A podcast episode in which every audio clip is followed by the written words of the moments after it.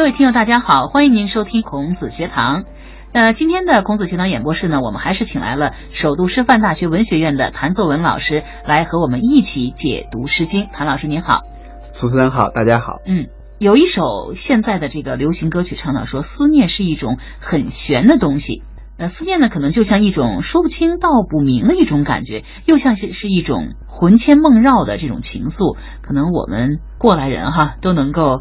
呃，理解这样的一个情感。那么，在两千多年前的《诗经》时代，人们又是怎么样来表达自己的相思之情的？对他们来说，思念也是一种非常玄的东西吗？还是他们对思念的这个情愫更加质朴、直白和热切呢？就像呃，在前两期节目当中，我们说到这个呃，一个男子他去郊外赴约的时候，没有看到那个可爱的女孩子，他的那种焦急的心情，那抓耳挠腮那种情态。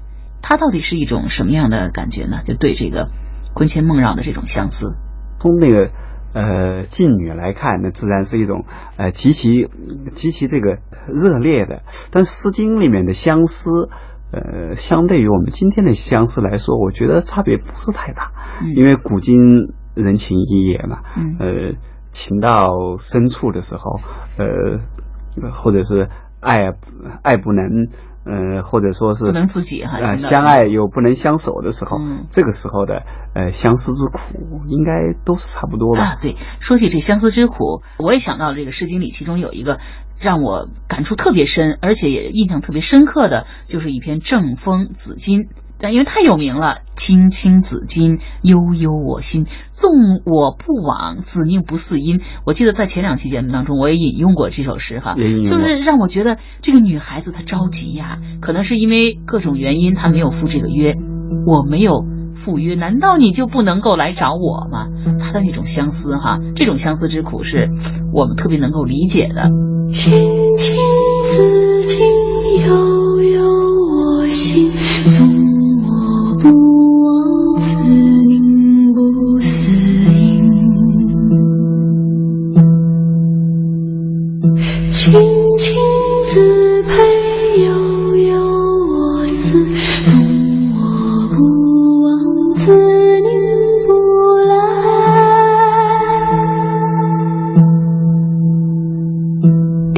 西大西在城阙兮，一语不见如三月兮。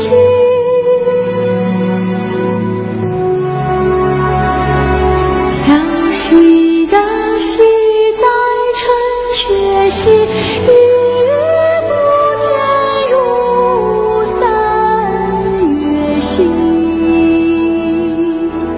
这个紫金这首诗。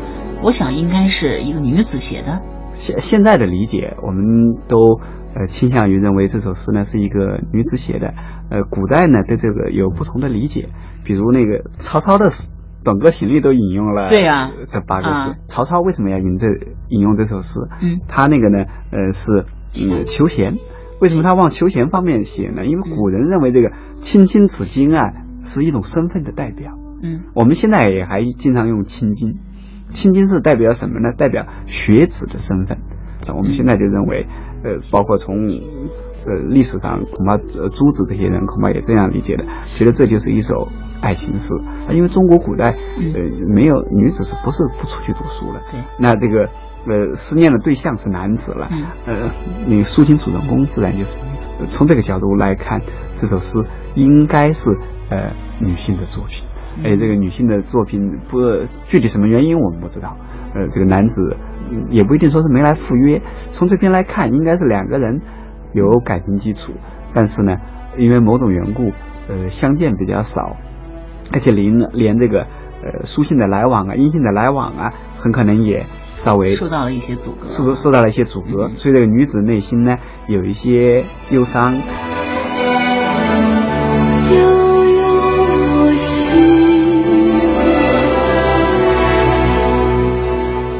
青青子衿，悠悠我心啊！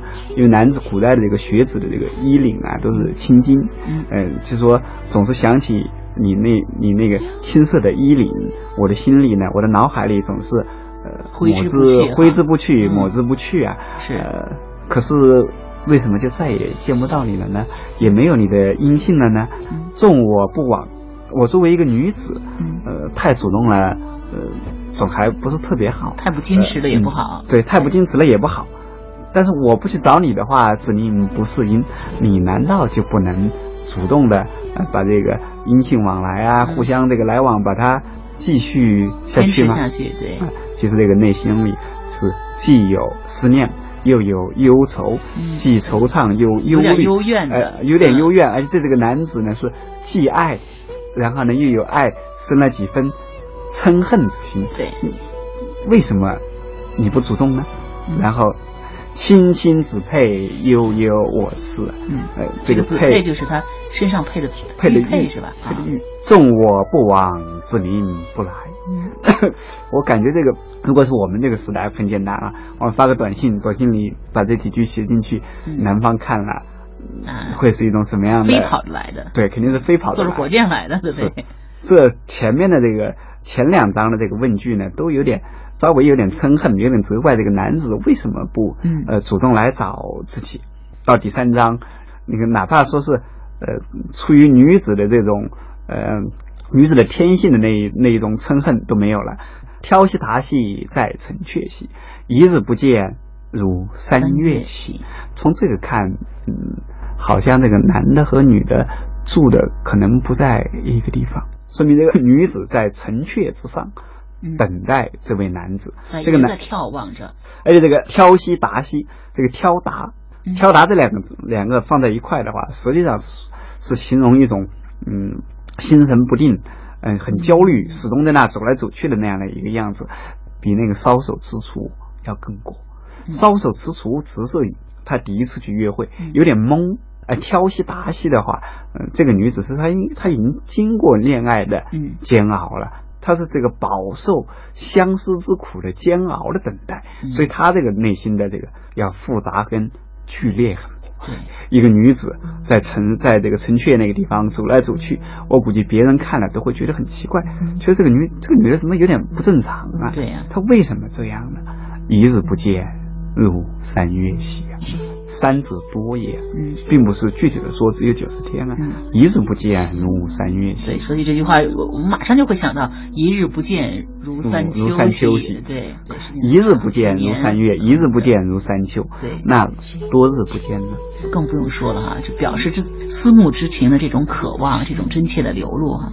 呃，其实一日不见如三秋其实在。这个《诗经·王风》王风才葛。啊才葛里面对的一句：彼采葛兮，一日不见如三月兮；彼采萧兮，一日不见如三秋兮；彼采艾兮，一日不见如三岁兮。听起来好像很夸张，其实是非常真切的表露了这个恋爱的时候人们相思的时候的那种心里的感受。心里的感受，其实我们都经历过，所以我们非常能理解。所以我们老开玩笑说这个，说这个相对论对对恋爱的人来说是最容易成立的。对，他这个时间的感觉总是比正常人对时间的感觉要么是短，要么是长。两个人在一起的时候，他就觉得哇，一天怎么马上就过掉了？一分开。其实分开在一天，他就觉得一日不见如三秋兮。是。情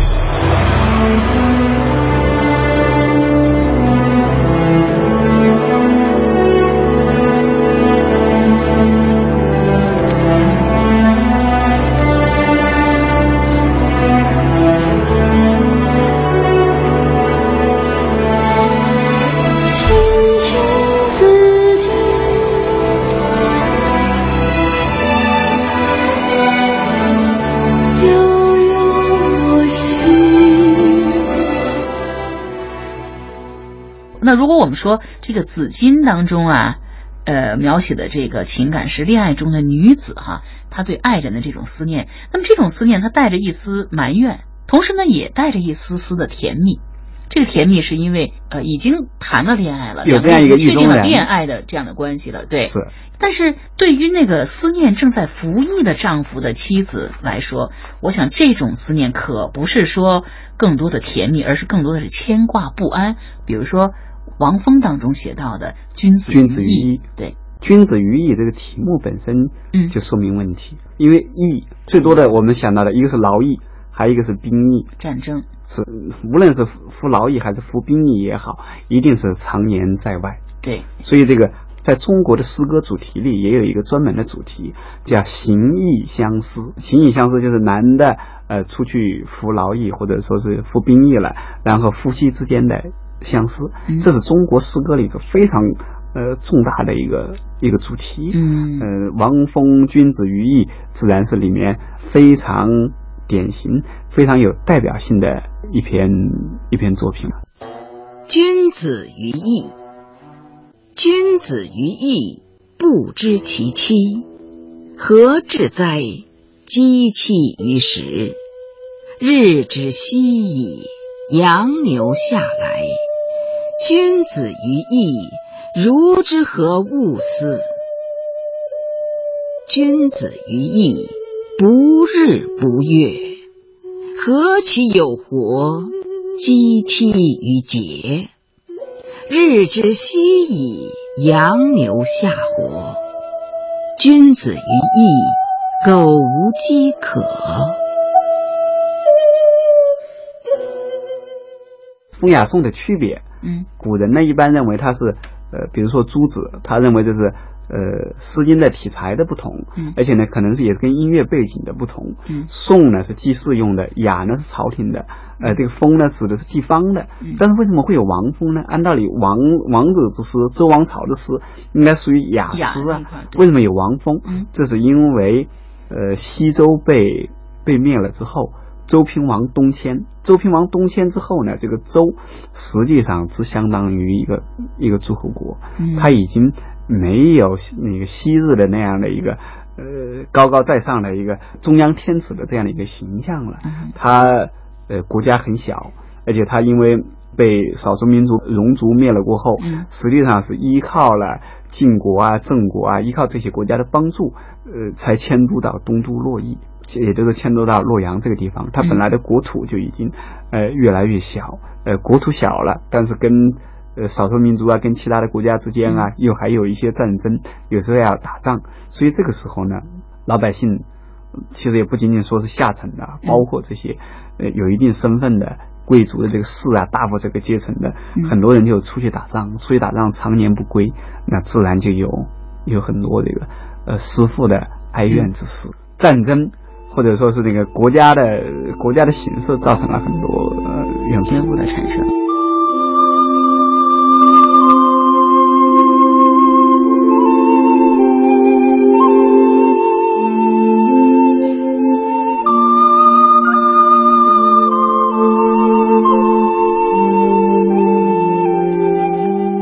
王风君子于义这首诗，我感觉抒情主人公啊，这个女子的。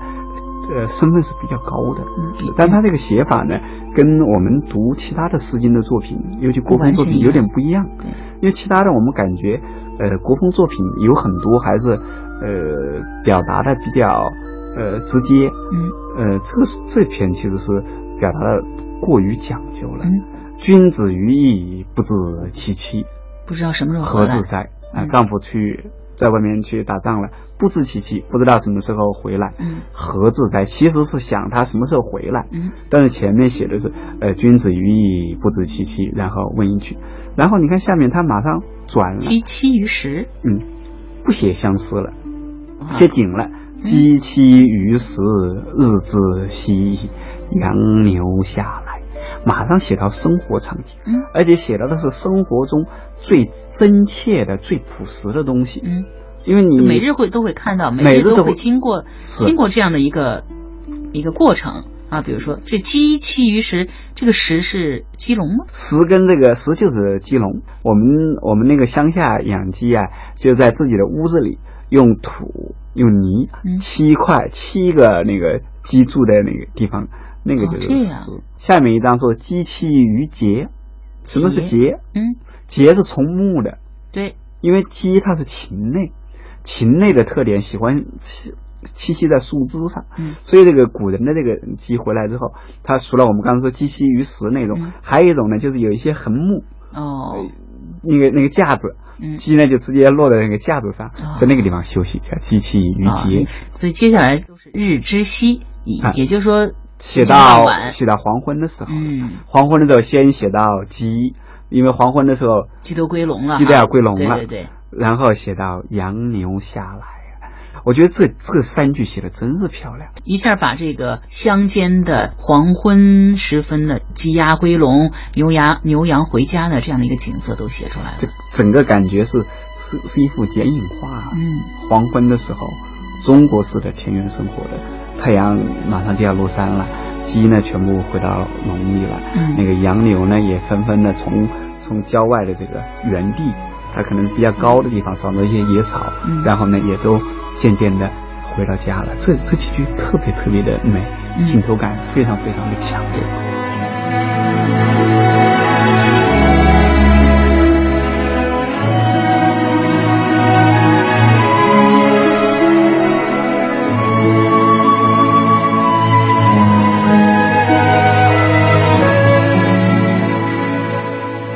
紧接下来就是“君子于义，如之何勿思”。这个这个写法非常非常的高明。如果我们把中间三句拿掉，你看这个诗就变成了“君子于义，不如呃不知其其何自在？君子于义，如之何勿思？”嗯，意思好像表达的是一样的，但总感觉直接了一点，而且总感觉这个诗的不够，感觉他表达的也就没那么深了。那么这个写了中间这三句，给我感觉就是。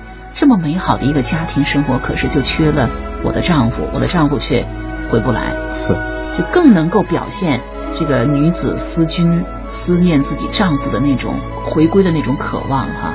如此美丽的田园风光，它应该是跟如此美好的家庭生活相配备的。对。可是这个家庭生活呢，里面却缺席了，有一位没有。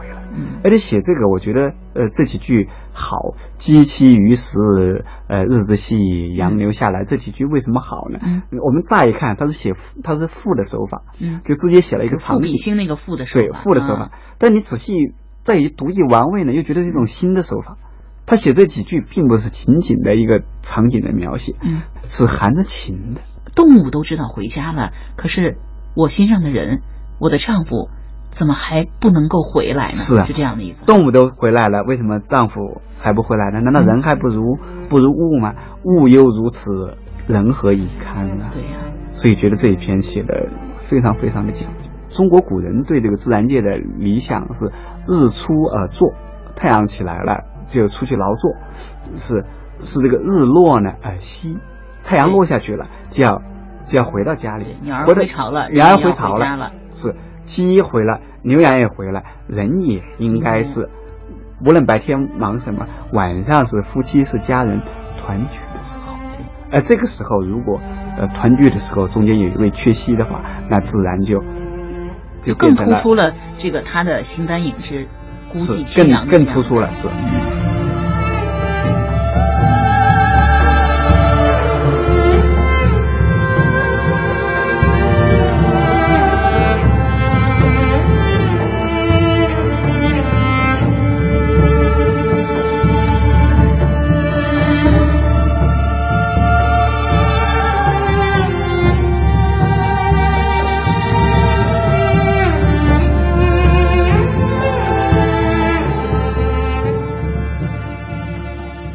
有关这种思念，在《诗经》当中还有不少，比如说《正风风雨》这一篇。啊，《正风风雨》对，《诗经》里呃关于这种相思主题的作品非常非常的多，《正风风雨》呢恐怕跟这个形意相思关系不是很大，嗯，跟形意相思还有更密切的作品，在《周南》里就有，那就是《诗经》那个关雎下来，周有一篇《周南卷耳》。讲的也是这个，它里面讲的大概的意思呢，也是说这个丈夫，呃，在外面打仗出去了，然后妻子呢在家想念丈夫，就就拖延说自己就假设自己到到高地到外面去采采绢耳，就采采绢耳，采这种植物，采采绢耳不引青筐，背了一个筐子，但是怎么采这个筐子也放不满。古人就很聪明，古人解释说，轻筐那么浅，很浅的一个小背篓，嗯，你采野菜为什么采不满呢？嗯，古人就说了，因思念。因为你心不在焉啊，心里想的都是丈夫，所以总是总是不满。采采手里踩着这个，其实眼睛还看着远方。对，看着远方。《诗经》里这种作品非常非常的多。不管怎么着，在那个时候呢，因为这个通讯不发达，而且呢，呃，战争也比较频繁，所以呢，那个时候男子是一定要有义务去为呃自己的君王啊去实行。